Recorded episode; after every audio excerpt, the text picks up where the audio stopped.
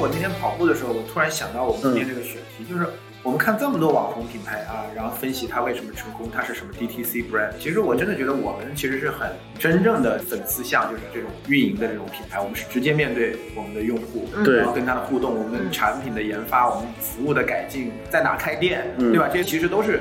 在这种互动当中产生的社群，对吧？我是很早就有社群，这跟有没有微信群都，没有关系。对的，对的。所以我的心得是这样，就是首先自己要把姿态一定要放低，就是我自己我是没有粉丝，我的店也没有粉丝，我们大家都是老友记的粉丝，我们地位是完全平等的。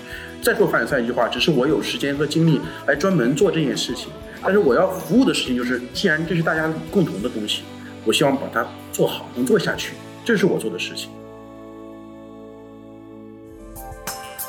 本节目由创意播客厂牌 BeyondPod 的超声波制作播出。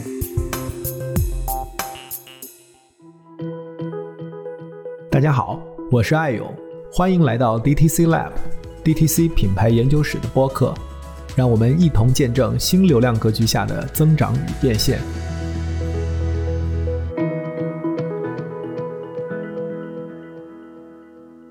大家好，今天是我们 DTC Lab 一期非常特殊的节目，我愿意称之为特别期，因为在前面我们花了很多的时间去分析新消费品牌的案例，分析这些国内外的网红品牌、DTC 品牌的打造。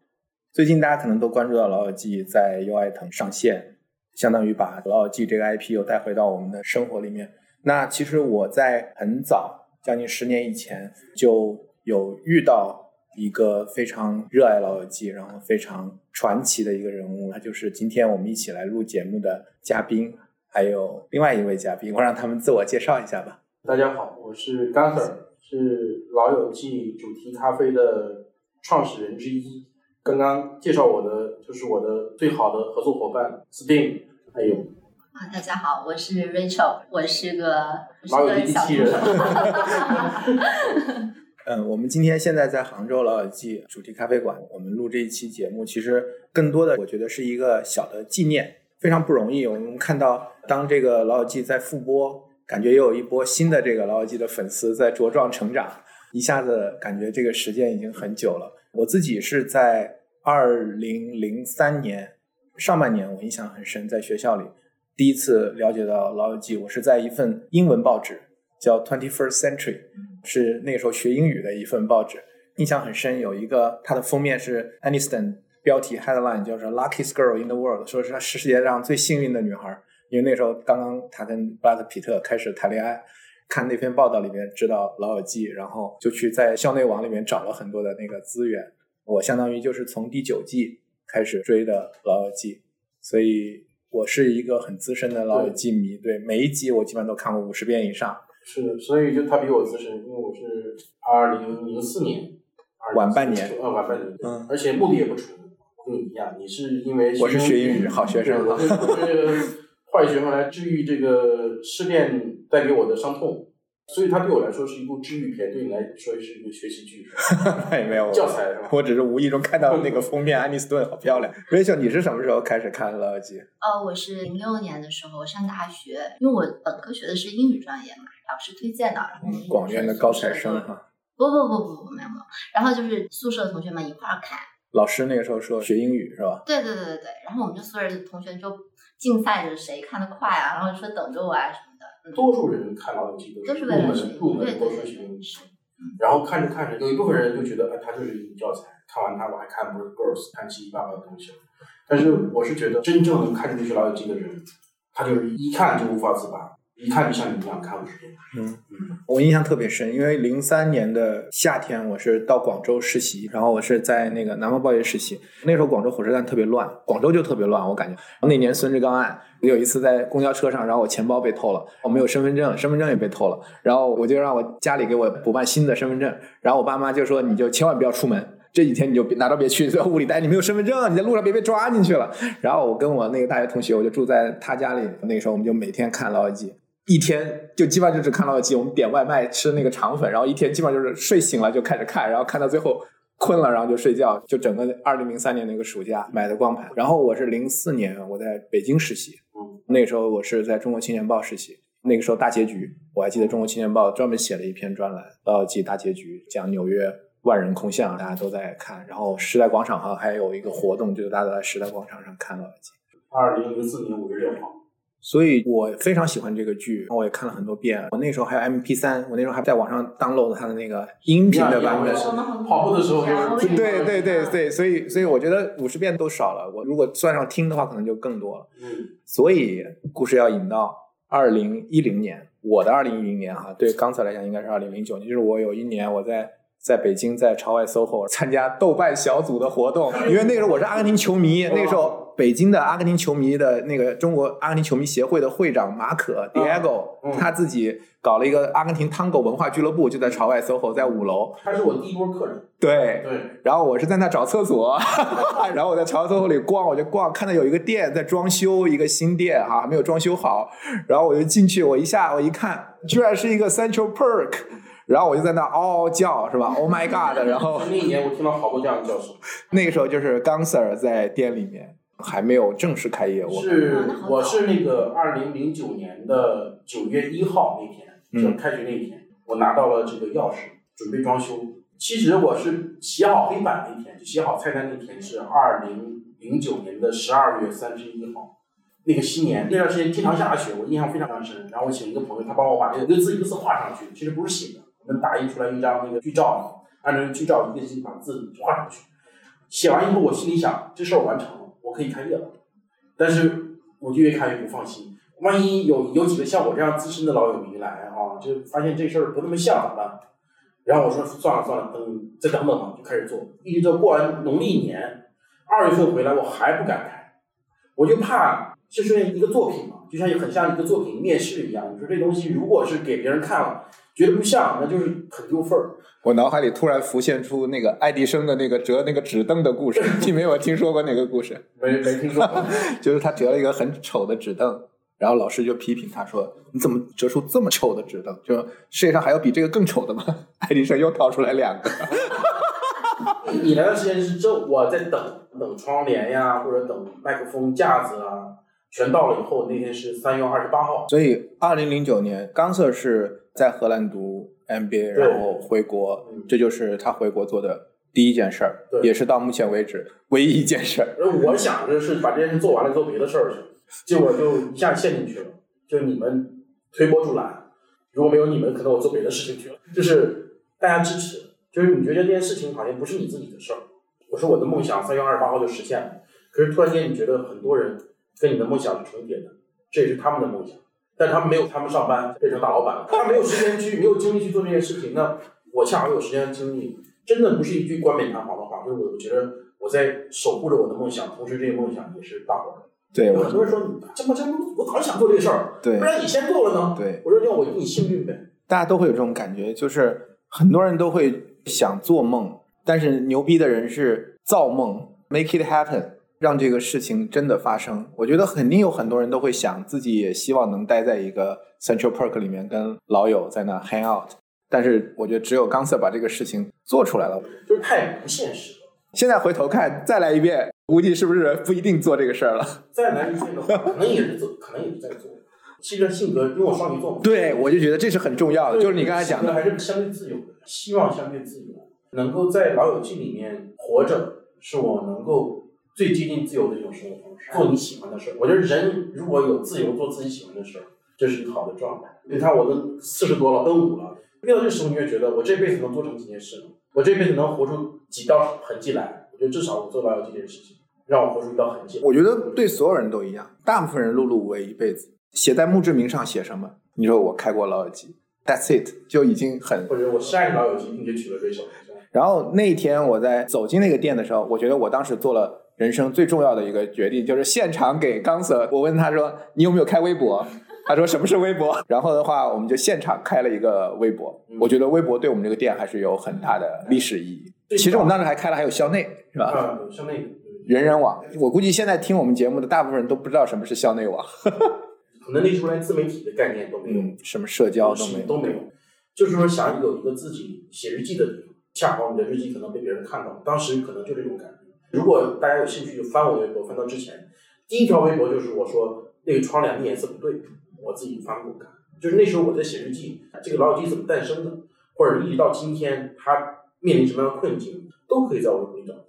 而且我也特别愿意第一时间在微博里面去跟大伙说这件事儿，所以这就是我痕迹。可能我活的痕迹在我心里面有，但是这个店的痕迹在微博都记录。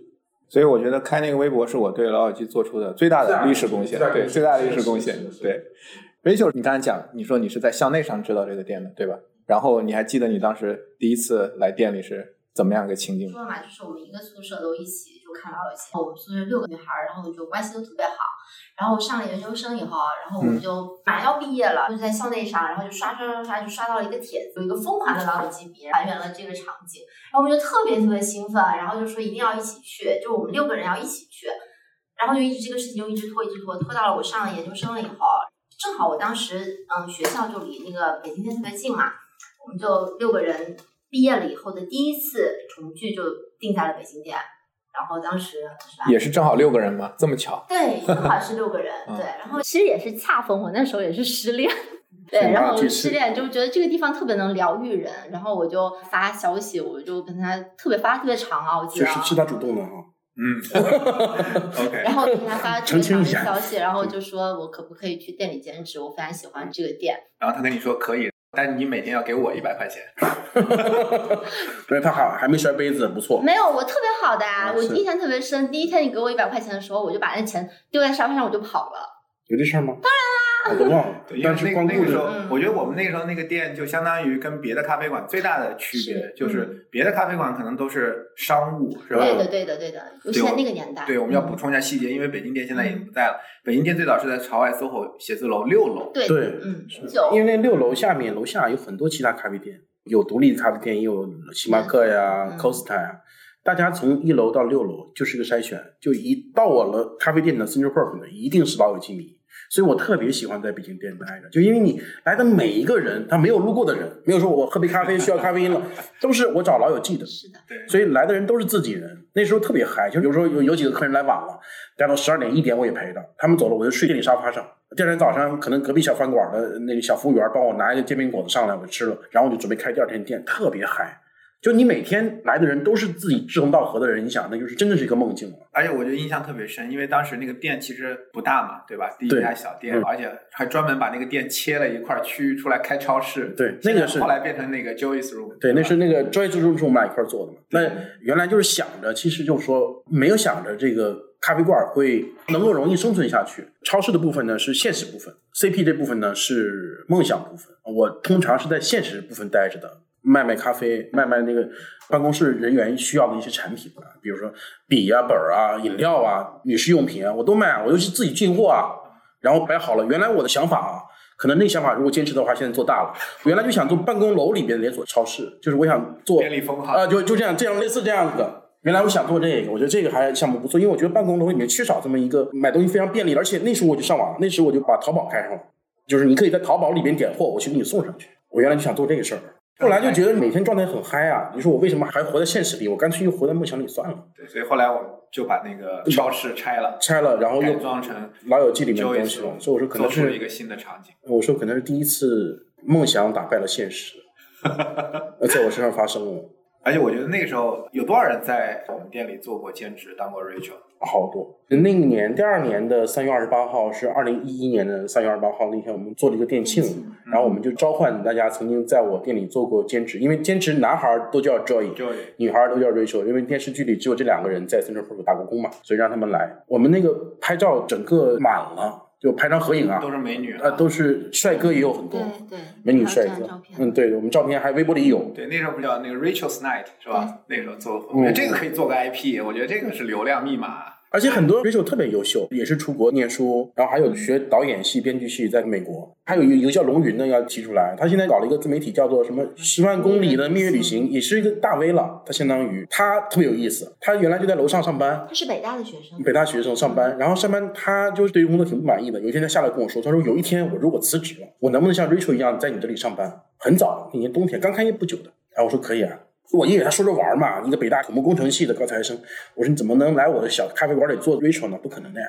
结果有一天就哭着下来了，说我不在那儿做了，来陪你一块儿开 CP。嗯，我们现在感情特别好。其实结婚我结婚你去，她去了，她跟她老公一块儿，摄影师一块儿照相的，帮我，这样的回忆很多。Rachel Snight，你为什么总记着 Rachel's Night？因为因我为有很多美女吗？我没去，对不对？因为我错过了。我们那个 Rachel's Night 也有很多专业。对，我们是北京店，一二年我们开上海店，对对吧？对，嗯，你结婚是哪一年来着？一12年。一一二年，一二年，一二年，对。对，刚子在店里找到了这个他自己的 Rachel，然后一二年结婚，我印象很深，是在秦皇岛，对吧？，在老家，对，举行婚礼，然后我去参加婚礼，这是我见过最有意思的婚礼。因为刚子在老家也算是大户哈，哎，我感觉请了四十多桌。在婚礼开始之前，要先放一段《老友记》，然后讲一下这个咖啡馆是个什么鬼，是个什么鬼。是是，我在坐在底下，我的心里我想应该是这样的，因为呃老杜家里也是大户是吧？儿子出国读书去读 MBA，、嗯然后回来以后居然开了个咖啡馆，我觉得老杜肯定说得跟乡亲们解释一下这为啥，要不然说不过去，所以我还印象可深，阿勇应该是坐在我们那一桌的，所以要讲一下，就是说这可不是个普通的咖啡馆，对吧？这是一个很大的，肯定没法说 IP，但是要说这是个很大的一个东西，因为这是不一样的东西。这是不是一个很没有自信的一个表现？当时我印象很深，因为你放了很多资料讲它是什么，然后还放了很多去过我们咖啡馆的名人，嗯我都不知道，对吧？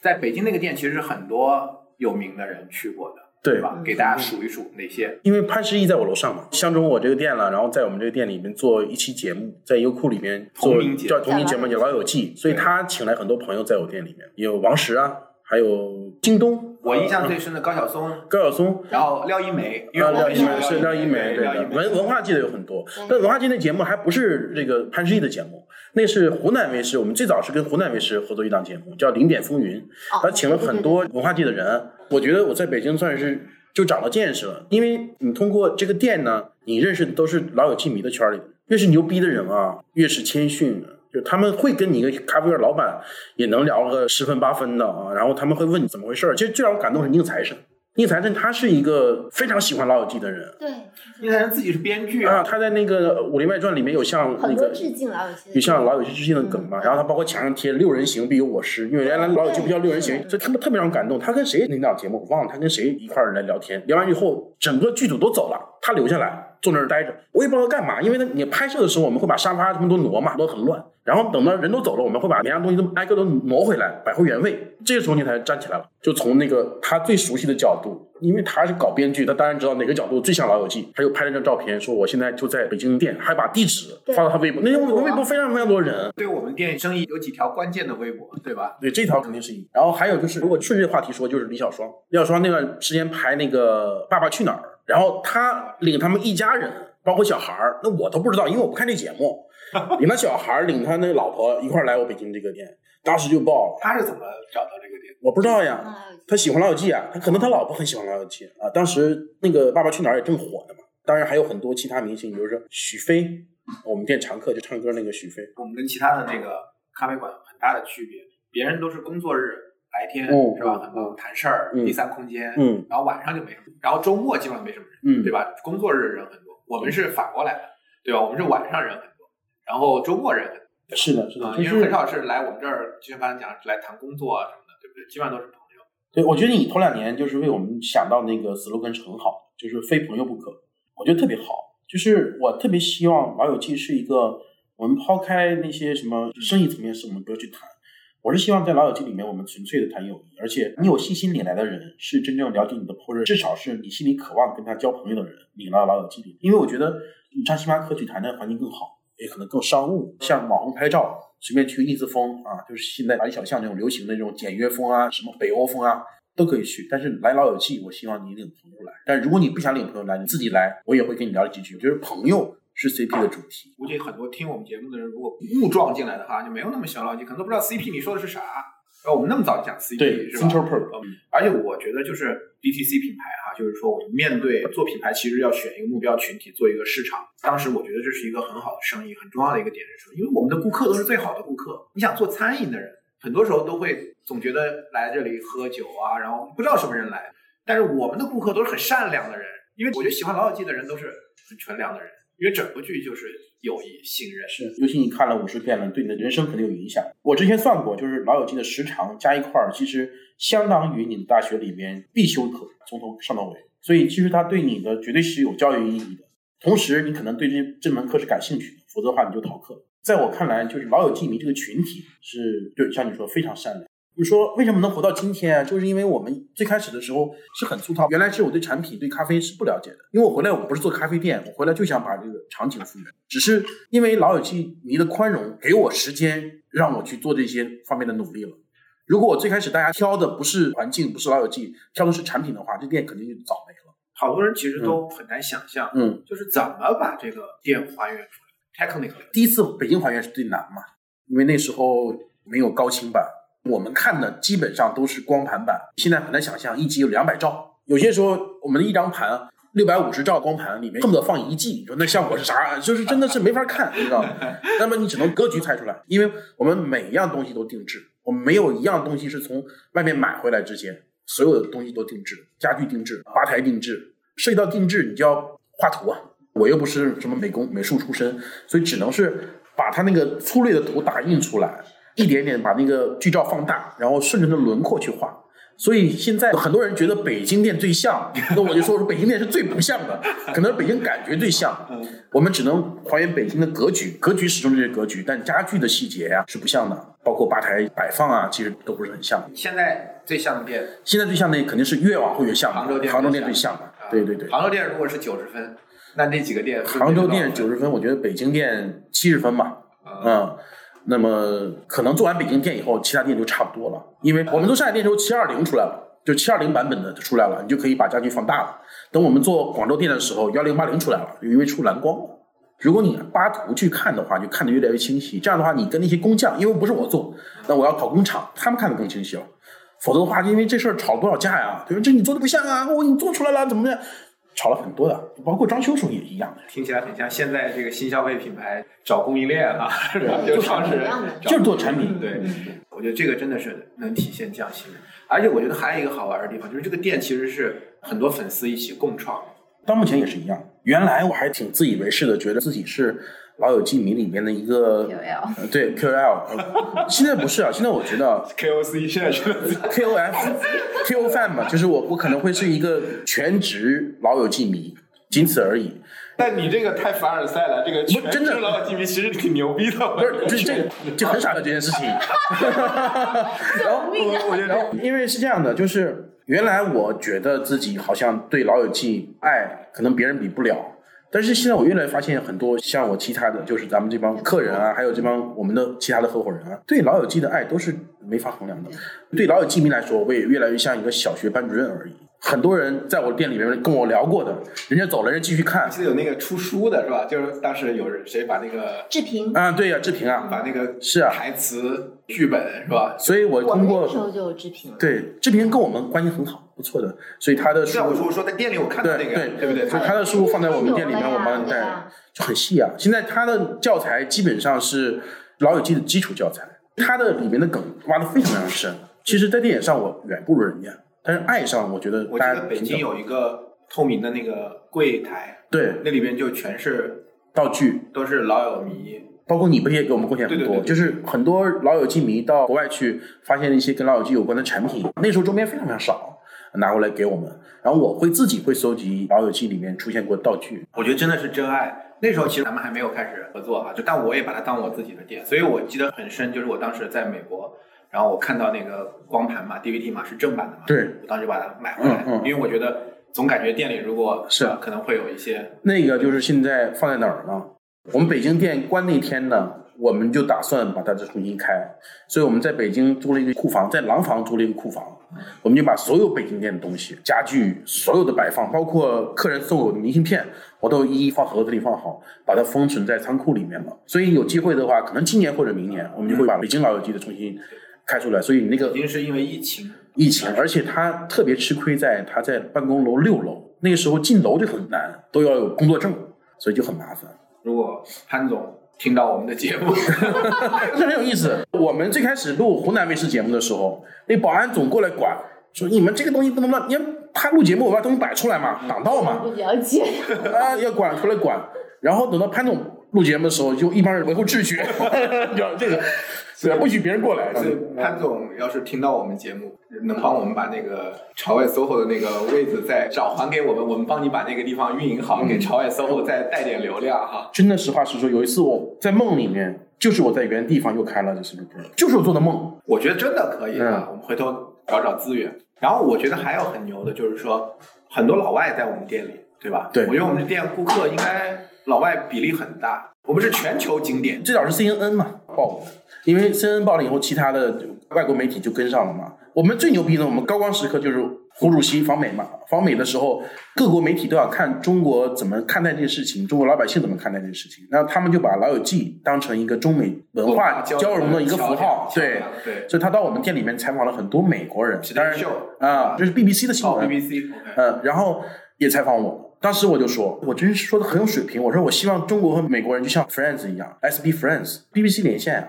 美国的 Today Show 是他们做了一个好像七分钟的一个专题报道来报道我们。Today Show 的出品方就是 NBC，就是老友记的出品方。所以很多人问说，哎，你们这个版权有没有什么问题啊？他们知不知道你们？我说早就知道啊，他们出品方都出来报道过我们呀。菲比有一次上哪个节目？对那个上柯南秀嘛柯南秀，柯南秀，对对，还专门讲到我们店所以那天我就是我当时正好在看电影之前，有人截图给我，我当时就懵了，你知道吗？我就说很像一个你暗恋了很久的姑娘，她知道你的存在。对吧？就是很像那种感觉。然后当时那个微博就爆了呀，就很多人点赞。你之前只是你的一个梦想而已，但大家没想到这会变成一个奇迹。导演之一来过我们店，对，来过我们北京店，也是当时他来中国做教育，他要求他身边的工作人员说，我能不能来北京店看一看？我觉得正好也借这个机会可以聊一聊这个话题，因为很多人都会有那个反应，就是嗯版权，嗯你们有没有这个版权？嗯其实我觉得我们就是做了一个粉丝俱乐部，对对对，对吧？对，然后我们是把剧里面的场景嗯。还原了，这么多年来，我都是尽最大的力量去避免大家的怀疑，因为我很喜欢《老友记》，所以我是个头号粉丝吧。所以我也希望它变成一个《老友记》迷的粉丝俱乐部。说这些年，其实我运营的把它具象化到它到底是个什么东西，它就是个《老友记》迷的俱乐部。但只是《老友记》迷的俱乐部，它可以通过最合适的方式什么呈现呢？因为《老友记》六个人经常到 CP 里面去喝咖啡，所以我觉得这个场景是最符合《老友记》迷俱乐部这么一个呈现。我是希望它能达到一个传播老友记的一个作用。经常会有这种情况，你知道吗？一个朋友来，一个懂老友记的朋友和一个不懂老友记的朋友领来了，领来就是强行安利，说你这个，我跟你讲啊，这个老友记多好多好多好，你看这儿怎么怎么样，那儿怎么怎么样。就我经常见过这样的情景，我在朋友圈里也发过，微博里发过。我就觉得这是一个体现功劳的地方，因为老友记对我来说，它是一个充满爱的东西。我前两天听冯唐讲，还是听谁讲，说什么是经典呀？经典是你可以放心介绍，但是很多很多不不健康内容的不会成为经典，为什么？你不会介绍你下一代去看。什么是经典呢？经典是你可以介绍你下一代人去看的，经典永流传。这叫好东西。对我现在就让我儿子看老友记，没问题。他他是应该是最年轻的一代老友记迷，啊好多梗我不知道他都知道。一三年的他就看《老友记》，所以我是很放心的让他去看。你放心的让你的儿子、让你的子孙后代去看的东西，它一定是好东西。套用一个广告语叫做“没有人能真正拥有老友记，我们只是替下一代先看了老友记对我们这代人太幸运了，是我们那代人选择少。是的，你看的美剧，零四年、零三年有几部美剧啊？”，确实是。对我来说是幸运的，我那时候唯一的选择恰好是最正确的选择。现在这些年也没出什么好的情景喜剧。老友记之前就只看过《成长的烦恼》，对，那是那代人的回忆。当我们把这个剧做出来之后，我觉得当时我们还是挺有这个意识的。我你看 Central Park 我们是有商标的，对对不对？注册了五年这也是个对，这就错了五年。其实这个原来是在是在一个瑞士人手里面。对，大家很难想象，因为大家都会觉得，哎，你们有 Central Perk 这个商标，其实大家都很难理解，因为它首先它是一个虚构的一个东西它，不是一个咖啡馆商标，对，它本来其实应该是 Central Park，那么编剧为了解构它，对吧？是的就把它变成 Central Perk，Perk 这个嗯单词是跟咖啡有关系的，就是这样。perk 是咖啡一个用一个容器，它同时也是一个振作的一个意思，振振奋的意思。嗯那个商标为什么会在也是瑞士人抢住了嘛，嗯后来他没用没用嘛，就根据商标法，你三年没用，我们就可以撤三。当时也是做了很多的这个取证，五年时，间花了五年，一年一年一年去去抢这个事情，然后也是被上面认可嘛，因为我们在用。而且当时美国也没注册，这商标他们也没注册。他们虽然在美国注册的要比我们晚好几年，他们是一八年注册，才注册 s t r p 作为咖啡我们是才注册。一三年、一四年就对，我们一五年出的，嗯所以我们比他们还早。因为你有一个懂法律的对对对，是的，是的，一直在一直在忙。然后我们在一二年开上海店，我觉得开上海店当时的一个初衷，因为我那个时候的工作其实在北京，开始在北京、上海，嗯嗯。来回飞，对吧？对。然后那时候经常去店里，然后跟刚 Sir 聊说，我又下个礼拜要去上海，或者刚从上海回来，是。然后刚 Sir 就跟我说，哎，我们其实可以考虑在上海开一个店，因为上海的咖啡文化其实更好，是。所以那时候我们一二年准备在上海开店，而且我觉得一二年我印象也很深，有几个事儿，一个就是当时开店我们就已经开始考虑 Smelly Cat 那个对商标了，对吧？就是注册 Smelly Cat 那个商标。第二呢，你还记不记得我们当时在上海选址，我们当时遇到 CISO，你还啊，对记得吗？，你还领我去 C 嫂去参观了，对的是。对，那那那个时候已经是大网红了。那时候我问 C 嫂老板，我说你打算把 C 嫂变成一个什么样的咖啡？他说我希望 C 嫂变成中国的 Blue Bottle。人家说话梦想实现了。他问我你想把你的咖啡店做成啥样子？我说这有两家挺好呀，实现了我的梦想是吧？CISO 那个时候只有一家店，嗯在愚园路，对对在那个设计中心，对对对对？对然后那个店也很好，然后后面就是他们的那个培训中心啊，对还有红豆子对不对所以时间真的很快。你看 CISO 那个时候也是刚开始，刚起步。嗯然后我们当时最后选的址是在海伦路、哈尔滨路。当时我记得那个招商的园区跟我们讲，这个园区是在一九一三老洋房嘛。对。说这个地方是网红的这个园区，说以后给我们讲招商规划，说这里以后有很多的这个网红的店入驻。后来发现就是我们是那家网网红红店，流量的什么，，对你看那个时候，那时候有什么没什么流量，没什么网红这个概念。嗯，我们刚开始做的时候也没想到在上海有这么，因为不得不说上海是个非常洋气的城市，大家接触美剧可能也早，嗯。所以我们当时在做的时候，那时候哪会想市场是什么样，我们目标客户群在哪里都不会想，我们当时想就是让上海的老友记迷也有地方待着。其实促使我做上海店有一个很有意思的故事，是经常来我店里上海一个姑娘，她是从上海飞北京，她是经常来北京出差，她每次来北京出差，在我店里面工作一下午。然后有一次她说：“哎呦，我可能出差回去了，我以后可能不经常回来了。”然后我就说：“那我送你到电梯门口。”她给我一个拥抱，她说：“我希望你早点把你的店开到上海来。” Rachel 表示没听说过这个姑娘，没有，哎，那时候你还没出现。对，我我今天讲的故事都是你在你在你出现之前的故事。然后我心里面就中了这个才能平稳的过这一生。我，本来以为是这个店是冲着我开啊，的不。是，你始终是鞭策我的一个人。怎么办？如果我的梦想会停留在梦想，嗯、那么你会鞭策我，包括广州店也一样嘛，是因为当时你要上广州去工作，嗯，但我觉得上海店是非常漂亮的一家店，因为它有一个那个落地窗，有个街景，对我觉得从外面看就是就是那个电视剧里面的对就是那个镜框，对，所以我觉得那个时候我们已经很出息了，我们敢在一楼开店了，是吧？哎，是是是，对对对对是的就感觉是能够在临街开店，已经是迈出很幸福了。很大的一步。嗯然后上海店，我记得当时对我们引流有一个很大的一个帮助是携程的官方的微博好像转发了一次我们的对，那时候就是各种点评啊，那时候也很火，然后就携程，那篇携程的那篇微博，我记得转发了几十万次吧，好像反正很大的一个量，是吧？对我还对。真反正我就记得小旭还怀孕了，嗯，那个十一，然后我就突然觉得，小旭就是 Rachel，呃，Rachel，不知道我没有几啊个，Rachel 啊，然后我就接电电话，那时候店长我特别信任他，因为后期的装修都他帮我去做的，打电话过来说我知道人多，但是我不知道人会这么多，你快来帮帮我吧。他就跟我到上海去，上海门前有个桥嘛，人要排到桥上去，从桥上一点点进到店里来，所以服务就根本跟不上了。我觉得一九一三老洋房隔壁创业园的老板们应该给我们打赏。不，他现在确实对我们也非常好，对，因为我们确实是那条路还没修好的时候，我们就在参与了一年租金涨价对对对对，非常非常照顾我们。其实主要要感谢的人很多，包括老友记迷，包括租给我们店面的各个物业，其实都要感谢一下，因为他们确实给我们很多帮助，包括深圳店也是，物业非常非常看重我们。我慢慢来。嗯嗯，嗯，对，上海我们开始做汉堡了嘛？是汉堡是在广州店，广州店做的，广州店啊，然后把广州店产品带到上海去。对对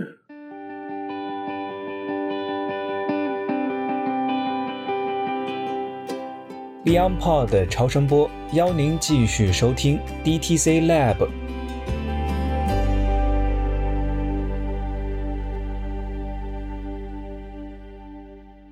们是一四年在广州开店，一四年活生生的把我们逼成了一个西餐厅，是吧？本来是做景点的，那个时候其实之前是对主题有太多思考，对产品、对店面运营没有太多思考，但是因为我们广州店大嘛，酒店我们是在广州大道中，在旁边的珠江新城，珠江新城是的。呃富丽迎风，富临富丽迎风的富丽迎风底下，面临生存压力也很大，店面大，人员多，光卖咖啡不行了。那时候我们就开始考虑，我们产品线是不是换一下？一开始还是很有信心，我们的信心是慢慢的膨胀对对起来的。，骄傲了，在最好的地方开了一个最大的，相当于我们杭州店的三倍。广州店也有很多老朋友，对吧？我当时去那工作嘛，源头，对吧？对你还大网红，现在 MK 你还记得吗？MK MK 对对，那阵是大网红，大网红，当时险些成为我们的股东。我们真的是很有缘分，就是因为老友记，嗯他们俩是最早国内美剧的 KOL，他们做微博纸牌屋，然后广告狂人，嗯这几个微博账号都是他们俩在运营的。对，MK 和 KK 那时候他们还没有结婚，他们都还是学生。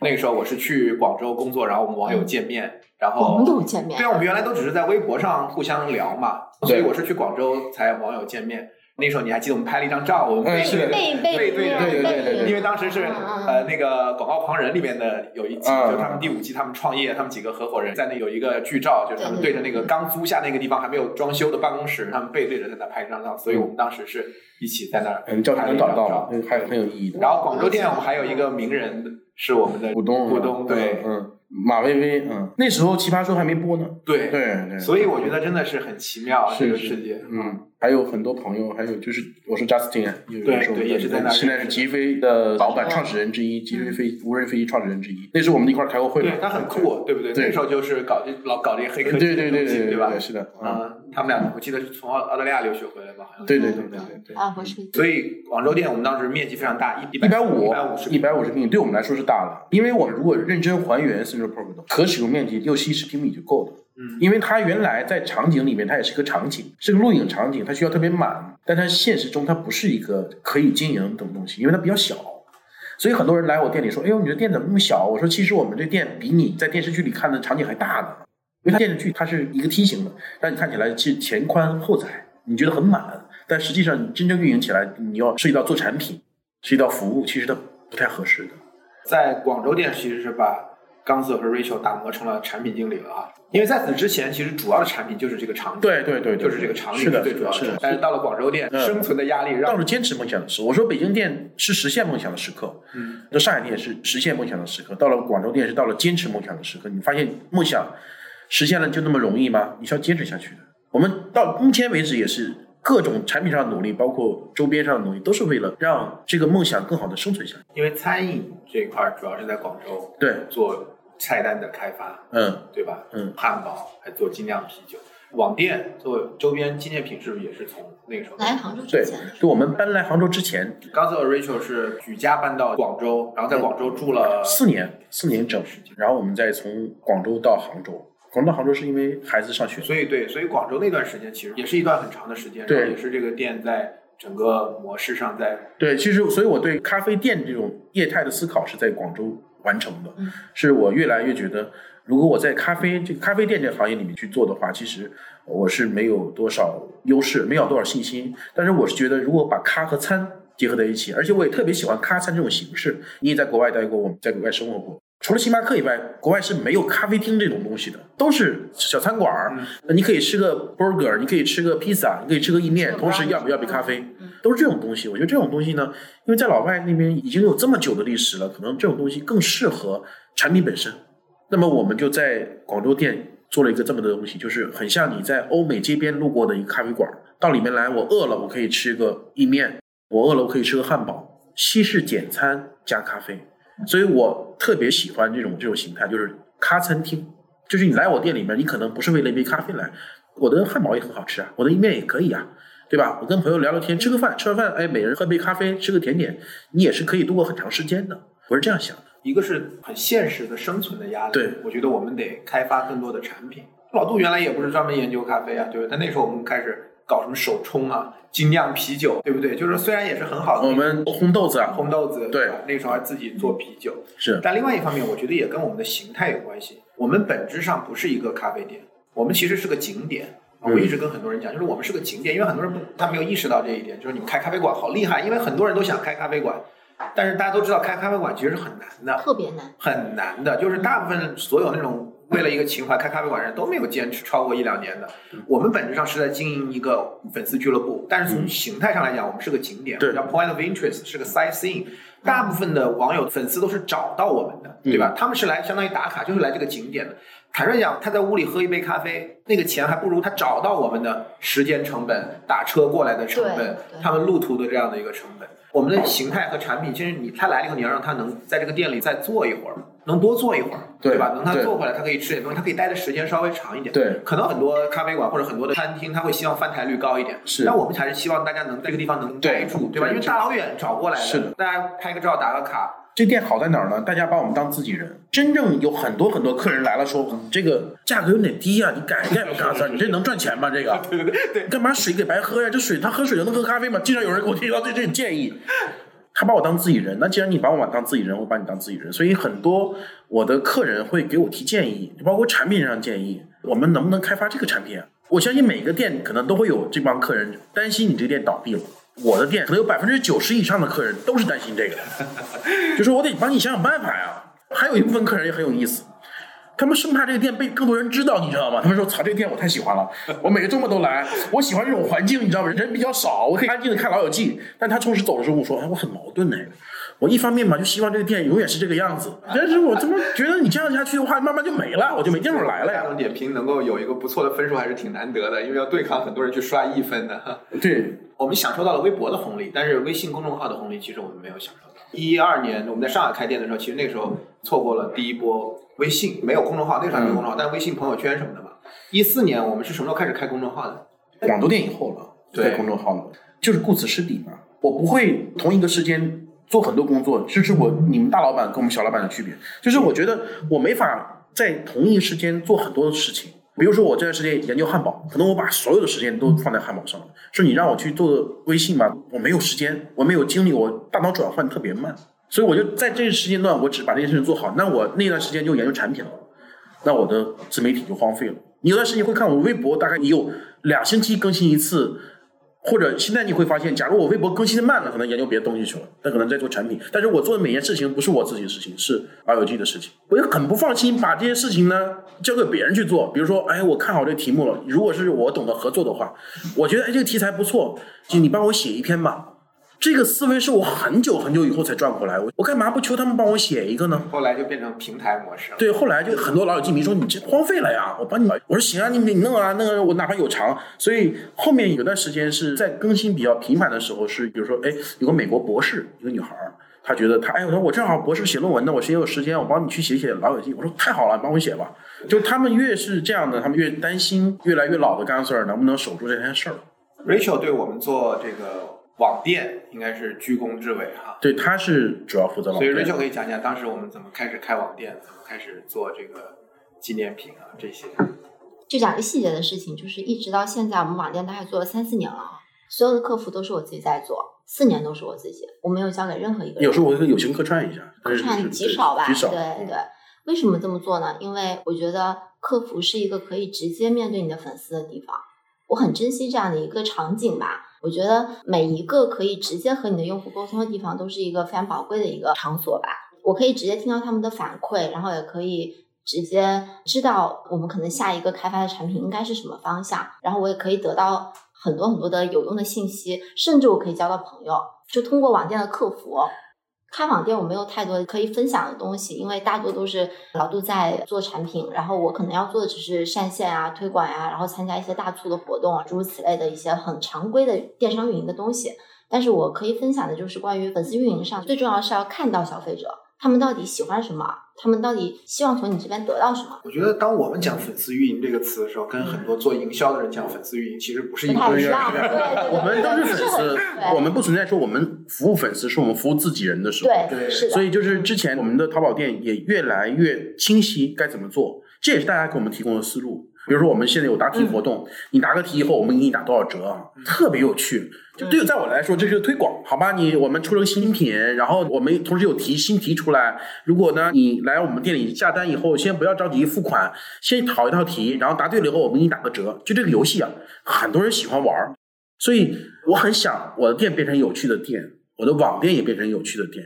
因为《老友记》是一部非常有趣的剧，比如淘宝店，就是讨题这件事情变成我们淘宝店一个文化。大家来了先，哎，Rachel 给我来道题吧。他不买东西，我们也很乐意跟他分享这件事情。他说，哎，太好玩了，还有没有题？假如我没有时间，这个精力还是配合这样娱乐活动，对他们来说。我们每家店都有很多好朋友。广州店的电视是乐视的一位副总裁送我们的，对对对，送礼的，对又送给我们了。对对。但但也也是很早，我们是第一批嗯嗯。那个体验乐视电视，还是当时贾总闭眼狂奔的时候。对对对对。对，然后当时我们广州是宝洁的大本营，对对对。现在也是。宝洁的现在也是我们我们仍然是非常好的伙伴。广州就有一个宝洁特别牛逼的对来我们企业。对这儿开会。做个 show 是的是的是的。那宝洁那个公关的，他也是跟我们是非常非常好的朋友啊，他也很支持老友记，他本身自己是一个老友记迷。我印象很深，就是我们广州是第三家店，然后第四家店是深圳。深圳店也是很奇葩，就是粉丝来对众筹嘛，那时候正好是流行众筹。我们做的时候就是我们本身我自己也是个没有什么信心的人，我觉得众筹先试一试，没几个小时就爆了，得罪好多人，好多歹说要求他说这个下次我们在做别的店的时候，我们再要你的钱嘛。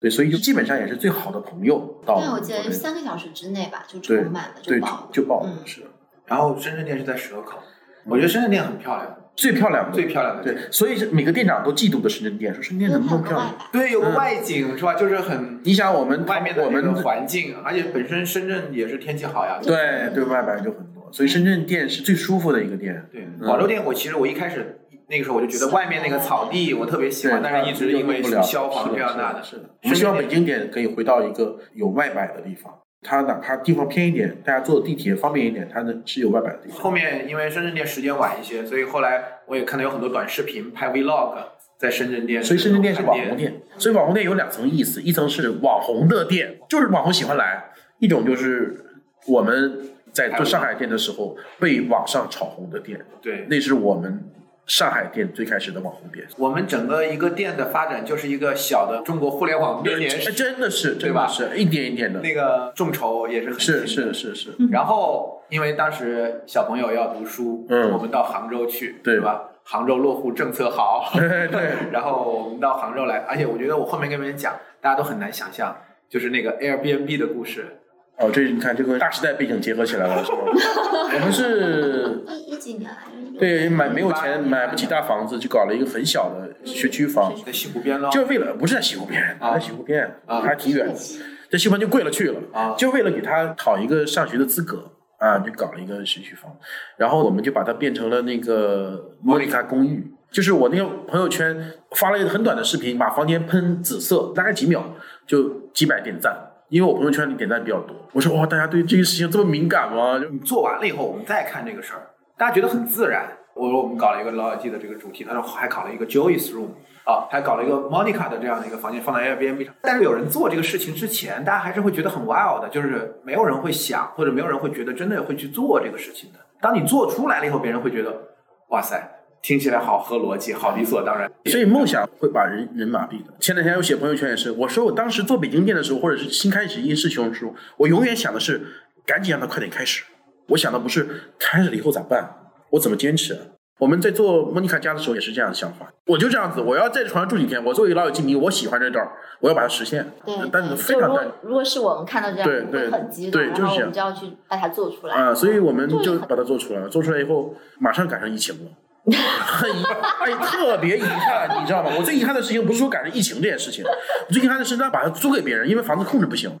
我想，如果我租给人，他如果懂老友记的话，他多高兴啊！他每天睁开眼睛就在莫妮卡家住，他完全不懂老友记，还是个姑娘，所以我希望他能够住进去以后，他能看老友记，他觉得哇，那慢慢有惊喜了。好多人可能知道就是有老友记的咖啡馆，但是可能没有想象过 AMB 上有一个莫妮卡的 bedroom，嗯，短暂存在一年多一点吧。等到疫情过去以后吧，会的，疫情改变很多，对吧？对嗯线下这种生意冲击是很大，所以我们北京店也没有坚持做哈。但是杭州店我们现在也是在疫情中在做。杭州店是我们开始做直播的对这个店，呃，因为互联网有一点 对，互联网直播，对，做淘宝直播做了几次，两方面考虑吧。一方面它是一个特别有老友记符号的东西，戴上以后确实会把你的注意力吸引过来。另一方面我比较害羞，对，怎么搞这个事情去了？怎么搞直播去了？原来转不过来这个劲儿，但现在想，好像好多人都直播也无所谓了。你可是在杭州啊，对在杭州这座城市，你搞不清。我仍然觉得，我以后如果再做的话，仍然它是我的一个标识。所以我的呃，抖音号叫刚刚是老火鸡，老火鸡老火鸡的谐音，所以我觉得这名字起的还不错，我叫老火鸡处。处有梗，对对，得有很多细心的人去发现。嗯，效果还挺好，因为直播的时候，我们讲的是联欢会啊，老友记迷，真的大家就期盼着为什么？因为你有游戏环节，你像直播很少有游戏环节，我们是一个非常私域的东西，来的人都是自己人，我来想答你的题的人，我没看我老友记，我不来啊，没意思啊，每个人都来炫技的呀。我买买东西是一回事，但你出题我就要答对，我就要跟你较这个劲，对吗？所以特别好，效果特别好。我们关注的不是说，哎呦有多少人去购买你东西，我们关注是，我、这道题大家答对了没有？然后我们赶紧抽一个人，让高兴一下，别人就嫉妒，就很好玩儿。当然我们准备时间很长，一方面我说我精力很难分散，一方面我们直播大概都要准备好几个星期，两三个星期，因为出题要写脚本，呃，你看起来是很轻松的东西，但是我要想着这是 party，它每个环节不能有冷场的时候。这个环节我们怎么抽奖？抽完奖我们送什么礼品？推什么新品？中间插什么题？讲哪些梗？对我来说是个主持人，你是主持个大型联欢会啊，对吗我是？主持人刚才在对这个串场流程、整个直播的这个整个的流程啊，所以我们 run down 啊，只有一个半小时、两小时，呃也会收效非常好。以后还是要把直播定期做起来，你不要太有偶像包袱。直播就是一个面对面的交流互动的方式，尤其在疫情这样的一个环境下，对吧？是直播是陪伴，是另一种陪伴的的方式。对对然后杭州店的高光时刻，我觉得是那个 reunion 的那个，哎，对对，那个就是讲一讲那个太感对我来说是最感动的时刻吧嗯，可能是整个老友记 CP 的广告时刻。对我来说，呃一方面老友记也慢慢淡出人民视线了，感觉是。对，那个时候我们不知道老友记还会重新对对，一方面一方面就是我在杭州这个城市呢，就很难发力，我不知道老友记迷哪儿去了，因为我老了，就是确实是，因为我们都老了，他还好，我就老了，为什么呢？我们已经从二零零九年讲到二零，对，二21零二零二一年是五月二十七号那一天，我在微博里曾经倡议，我说这天我们可以做成老友记节，真的是全球老友记迷对的狂欢日。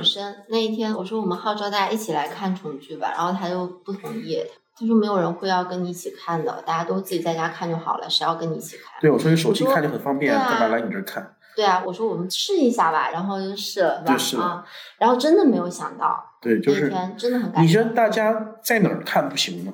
我手机看也行说那我们，在哪看不行？手机看也行，电视看也行，而且大家未必有时间啊。下午，而且要工作日的下午，谁会有时间来呢？都是摸鱼的。哦，那天真的是让太让我感动，就那天哪有人不哭？那天都所有人都哭，对，然后大家一块儿哭，对对，一块儿哭一块儿笑哭，成一片。对对，哇，这我们店只能装二十个人，那天都五六十个人，就所有的位置都把沙发抬出去，站然后的都没窗外地方。都是人，我说为什么一定要来我们这儿看呢？就大家觉得这是离老友记最近的地方。而且也是和自己的同类最近的对。所以那天大家看完了以后，大家久久不愿意离去，大家就一块儿聊这件事情，都对我特别感动。我说我找了这么多年的杭州老友记迷，原来都在这儿呢，都来了。所以我觉得还是要做直播啊，因为尤其像抖音啊，现在的这样的一些工具，兴趣，然后推荐、嗯算法，还是要让 look like 找到这个更多志同道合的这样的一些。是是，我是挺想直播的，嗯，其实也一直在做这方面的准备。但是如果这段时间在忙这些事情的时候，可能那那些事情就精力很少。我希望能够一周一次吧，就是如果在我能力范围，如果能呈现一个质量相对好的，我希望还是一周一次。就不管你怎么说是陪伴也好，我希希望是高质量的陪伴，而不是说我在这儿跟你聊得另外一个。点就是刚才嗯 Rachel 讲的，就是因为代际啊，就是还是一代一代人，他有不同的触网的习惯。比如我们那时候微博、微信，因为你还是在这个地方，但是现在新的年轻的一代，他的信息获取的平台和载体已经完全不一样了。对对，对吧？你看，我们可能那时候我们刚才讲，我们那时候学英语，我相信九零后还有很多人还在学英语，看老友记。那时候因为新东方开那个课，对吧？嗯新东很多小孩上新东方的课就是看老友记学英语。但是再往下，一个是美剧的太多了，对对吧？他们在看的就是新的美剧了，嗯，对吧？然后本来也没有那么多的机会，就老友记，就他们现在可能听老友记，就跟我现在刚刚跟你们讲说，我小时候看《成长的烦恼》嗯 Growing Pains 是一样的一个感觉。嗯嗯嗯但是我觉得今年又非常奇特，就是最近这个老友记重新的上线引进，嗯对，虽然大家那么多吐槽，觉得这里面有很多删减或者嗯我仍然觉得是很了不起的。对，其实说到这儿哈，我觉得《老友记》呢，现在我们都能承认它是经典美剧。我是觉得《老友记》是国民美剧。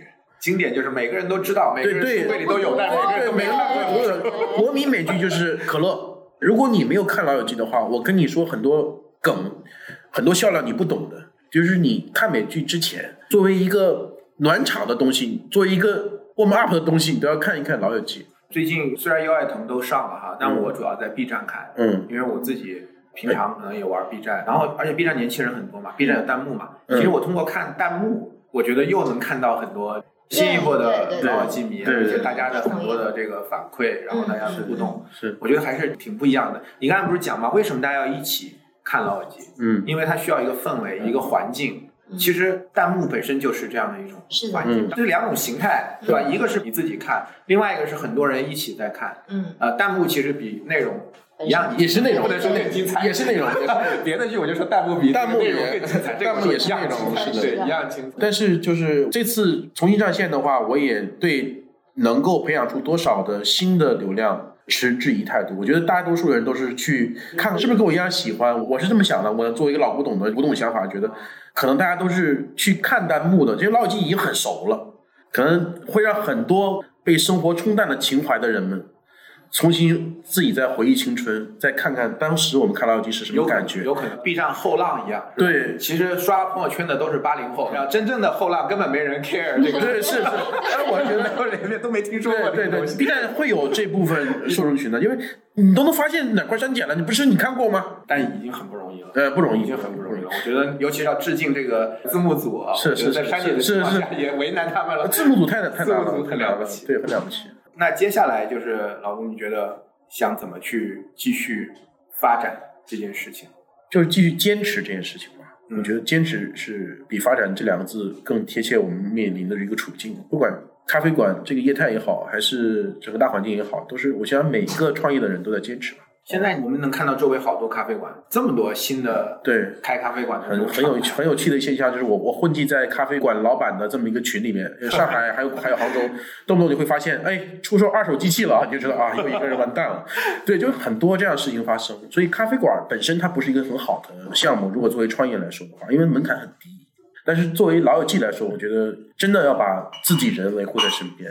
首先你要真的是放下身段，你觉得你就是就是一个小学班主任，你在通过这么一个小小的环境。迎接一波又一波的老友记迷，他们可能从刚开始看老友记，到后来比你更资深，比你更深爱。那个时候，他们再回回过头来看啊，原来还有个人守着小学呢，守着我们一年级一班呢，就很好了。所以我这可能就是一年级一班的班主任吧。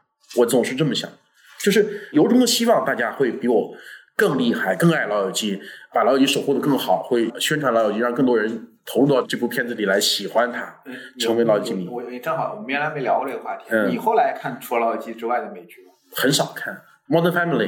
老友记是一个有品质的东西，经典吧，嗯没有说又社会经典黑，或者黑镜看，但是不同的剧，就是如果情景喜剧的话，哦现在你只能看老友记了，因为确实这些年来也没有什么好的产出，美剧也是一样，就它没有很好的产出情景喜剧，哎，又得罪人了。反正是我我我们这么讲，就是它停播了，比如说《老友记》，它停播了，大概今年零四年停播，到今年停播了十八年。就一个停播了十八年的剧，它重新上线，会引起全社会这么大一个轰动。如果是有一天 BigBang 也能达到这儿，那我服气，说啊，我好，那你这部分人喜欢，对吧？因为我是觉得，我觉得老友记是全球大 IP，为什么？因为你看啊，就当时奈飞买那个主刊报道，奈飞买老友记其实赚了很多钱，他买就花几亿的美金的成本，然后又赚了很多钱，然后后来华纳不卖了，又华纳又把它收回去了，因为华纳自己要做流媒体，对对，是的，是的，是的。因为它是大流量，对，就是大流量，一直有。如果没有华纳自己做流媒体，也不会有这次重聚。还有就是，当年奈飞想在一九年就下来了，结果大家请愿说不要下，下了我们就退会员，七七八八的。结果奈飞又去了一年，就真的是为了民怨，他又去了一年。还有一个很有趣的现象，其实就是九零后往后或者是零零后的这些老友记粉丝啊，就我们店里的客人，很多很多都是看《爱情公寓》，然后知道这《爱情公寓》致敬，致敬，致敬，对致敬啊，对模仿。那很多人就是我特别喜欢这这些有好奇心的孩子。我们说爱奇艺好，你们为什么你们老友记迷来 diss 我们？凭什么？我倒要看看你们他妈老友记有什么好。结果他看完老友记说啊，真的给我发了长长的微信说，刚才说我错了。真的，我们杭州店就有个客人是今年读初三哦，那得多小？对不对？很小的一个孩子，然后他带着他妈妈过来来店里打卡，然后他就是因为看了《爱情公寓》，然后再回过头看《老友记》，然后非常非常的喜欢《老友记》，他就推荐给他妈妈看，对，然后带着他妈妈过来打卡，对对就是这样的，好多这样的有一次是吧？是一天上午，一个周日上午，我记得对，一家人来对，我妈妈和小姑娘一块儿来是。对，就是我其实我后来发现看不动，你知道吗？就看不懂就看不动了，因为我后面看的最多的《国土安全》《傲骨贤妻》《广王狂人》这几个算是我完整的追完了。我在后面再想启动看一个美剧的时候，我是鼓足勇气，但很难开始，因为就是说你要看一个剧要投入很多时间。是，的，就是它其实是一个很慎重的一个选择看是美。剧还是？美剧啊，美剧。而且我会有时候就会做一个权衡，就是说我是启动一个新剧，还是我把我很喜欢的老剧再看一遍。哦，嗯，对我现在也是这样，Work Girls 不然姐妹，但是也是火爆一时嘛。我们当时在广州店还留了一个个窗户，现在也有的，对把那个窗户做成那个但是昙花一现呀 Super Girls 里面的他们卖那个 cupcake，对，Cupcake 的那你就个窗户吧就是昙花一现啊，对吗？有，我觉得品质的东西，只要你上去，你下不来的。你总会拿相对品质的东西来对比，一对比，你觉得，哎、我干嘛浪费这时间？我不看了。至少我心里是这样想的。还有一些我看不进去，比如说门槛很高，我不能否认 Big Bang 它有比较强大的粉丝基础，但是这片对我来说我不适合，因为老友记六个人是我的朋友，我觉得也跟你双鱼座有关系。你们俩适合看纯爱系列，没有，我喜欢看 Rick and Morty。不是纯爱系列，就是对我来说就是跟我接近的，我喜欢看。你比如说 Big Bang，他们不会成为我的朋友，我觉得他们太优秀了，他们太有趣了，我扒不上这样的朋友。可是我可能总会妄想，Ross 可能是我的朋友，Joy 可能是我朋友，傻兮兮的，我愿意照顾他，我愿意给他买块披萨吃。因为要准备这个嘛，你跟我说你其实录过一期播客节目，嗯吧就是对关于这个嗯老友记的，我就去听了你那一期节目。然后那两个应该是九零后的老友记迷嗯是吧？他们就讲到一个剧情，就是说那个时候 Chandler 给大家的借鉴就是做自己喜欢做的事情嘛，找自己对工作。他说嗯他们他们在聊，发现那其他几个人都很热爱自己的工作，是吧？对只有 Chandler 是不那么喜欢自己的工作。是的我当时听到这一段的时候，我心里在想，你知道什么吗？我说 Come on，只有 Chandler 有一个 serious 工作好吗？嗯其他几个人都什么工作？没有，这几个人其实后面的事业都很好。你比如 Rachel，她很热爱时尚的呀。当时说，他说你看 Rachel 喜欢 fashion，所以他就做这个买手。Come on，他是到很后面才有的。我觉得这很正常。你包括菲比那么向往自由，那么讨厌机构，他最后不是也在机构里面做个按摩师吗？一样的，就是人活到后面你现实了，所以还是很单纯，就整个我说的现实不是说跟单纯相反的现实，是他们要为自己生活去考虑了。我总感觉回头看，我还是觉得老友记是梦，是 fairy tale，是嗯童话，嗯就整个嗯，在友谊和爱情这块儿吧，对吧？虽然你看那么多人都说啊，最喜欢的是 Monica 跟 Rachel 说 Welcome to the real world，it sucks but you're gonna love it。但他说的 real world 其实整个老友记还是一个童话。是的呀，所以他不是说了嘛，老友记误一生嘛。我觉得从商业上，什么 GMV 啊，什么这个商业啊，开多少连锁店啊，融资啊，我觉得我们肯定不算，嗯，肯定做的不够好，对吧？你看 CISO 跟我们一起，我们那时候已经第二家店了，CISO 才第一家店啊，对不对那肯定不行。但是我觉得从一个品牌，因为到底什么是一个品牌，到底什么是一个事业，什么是一个人一生，我仍然觉得仍然是一个很精彩的故事，而且这个故事还可以继续往前走。你看这演员都已经老成什么样子，是嗯，对吧？那个真的很让我触动，就是说我以前从来没有想过，就是一个剧会演这么长时间。当然后面也有超过十季的哈，但是对我来讲仍然觉得我接触的已经是第九季了，嗯对吧？我那时候就在想，就一个剧剧演九年，演嗯，乡村爱情都十四了嘛，因为到第九季确实很多演员已经有变化了，啊对嗯对对吧？所以我觉得那个时候对我来讲是一个很大的一个冲击。有时候一个剧能演九年，然后十年，已经不能再用这个商业的这个东西来讲。当然啊，他们的这个赚的钱是吧，一集一百万美元到最后是吧？嗯但是我仍然觉得这是一个很了不起的。就这部片子最后，因为我最近在收集材料啊，我还还有写个长微信，我觉得就是《老友记》成功的一点就是他们六个人是非常好的朋友，这个在很多美剧的团队里面是很难实现的，因为他们从最开始第一季觉得我们六个人只有拧成一股绳，我们才能走得更远。这个是非常难的，你包括很多大腕明星客串的都提意见，说他们这六个人根本就不接纳我们。还有就是那个扮演那个 Chandler 妈妈的，她是很有名的女演员呀，啊，我很喜欢。她说：“我觉得这六个人非常没有礼貌。可是我来了以后，他们就是自己做自己的事情，完全不尊重我。就是因为这些吐槽，你才能侧面反映出来，这六个人他们是非常团的。其实等于是他们把老友记的友谊搬到下面去了。所以我觉得一部片子这么经典，一定有各方面的原因，各种阴差阳错，各种因缘巧合。就恰巧有这么好一个团队，编剧了不起，对觉得编剧是编剧了不起太了不起，这个演员团队了不起，他们给编剧提供太多建议了，包括 Joy，你帮我写傻一点，呃，Matt 说你帮我写傻一点 m a s Perry 提供各种梗、各种料。我们看花絮，Lisa 读剧本，读完剧本就问，哎，观众你们能懂这个吗？懂不懂？这梗你们能接到吗？接不到我们马上改。但我不知道其他美剧是怎么做，但是我觉得至少这一点老友记做非常好，就一部经典，它一定有各种因缘巧合。我我记得你写的那个微信公众号里面给了一个细节，是我以前不知道的，就是当时他们在那个开播之前，不是整个剧组带他们去拉斯维加斯，对嗯去玩儿，对，然后说他说珍惜你们作为普通人的时间，是就是说他们的整个一生都被这部剧彻底改变，对彻底颠覆了。我觉得肯定《老友记》也是，至少对你们到目前为止的人生是很大的一个烙印啊。我觉得在我可见的一个将来，其实你看国外为什么国外很多的品牌啊，它是一代一代就是做了几代，嗯然后做成一个品牌。嗯就它不是速成的，就是说它不是一个赶紧怎么融资变现，然后嗯上市这样的，它其实就是这种状态。这个是一个真正的去打造一个品牌或者做一个事业的这样的一个状态。我觉得这样的状态才能做出一份好的事业，一个好的品牌。我觉得这个才是我的一个感触，因为很难，真的很难。我不知道有很多人都是，包括我自己，就是你到了很大的岁数了，你也不敢确定，如果你这辈子只能做一件事情，你能做什么？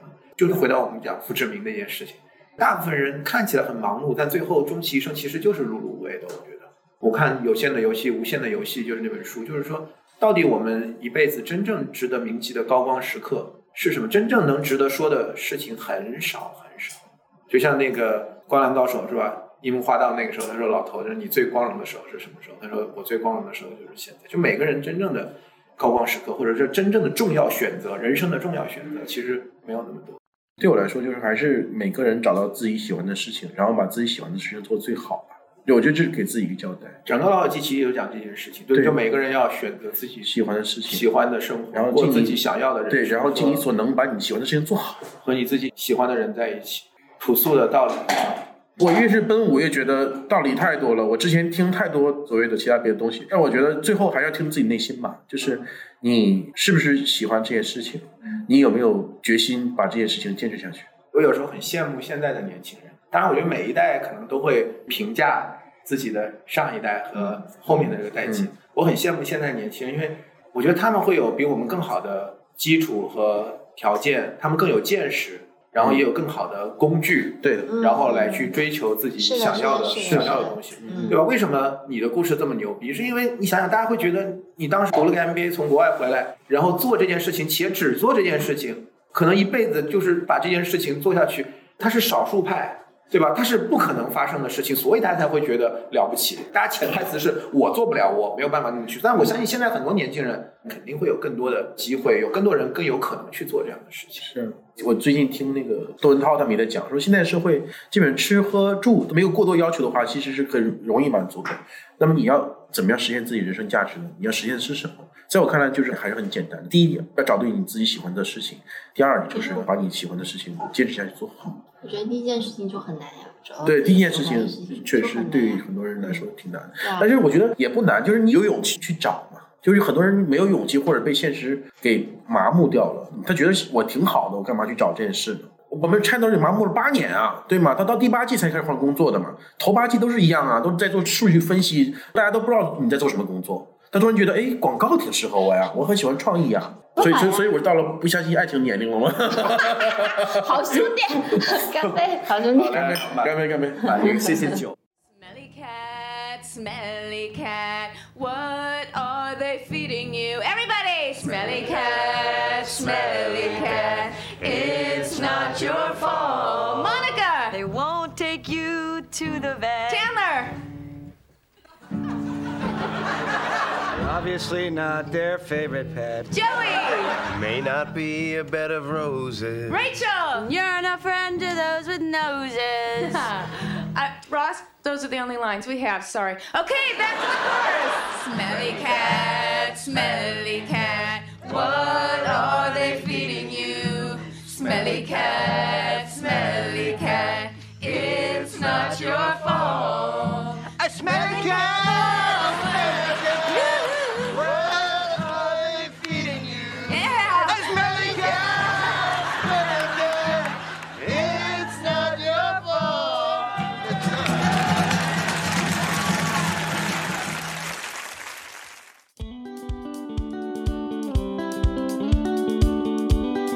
那么想跟我们进行更多交流互动的听友呢，可以添加微信 BeyondPod 二零二一也可以直接在 Show Notes 下方找到我们的微信联系方式。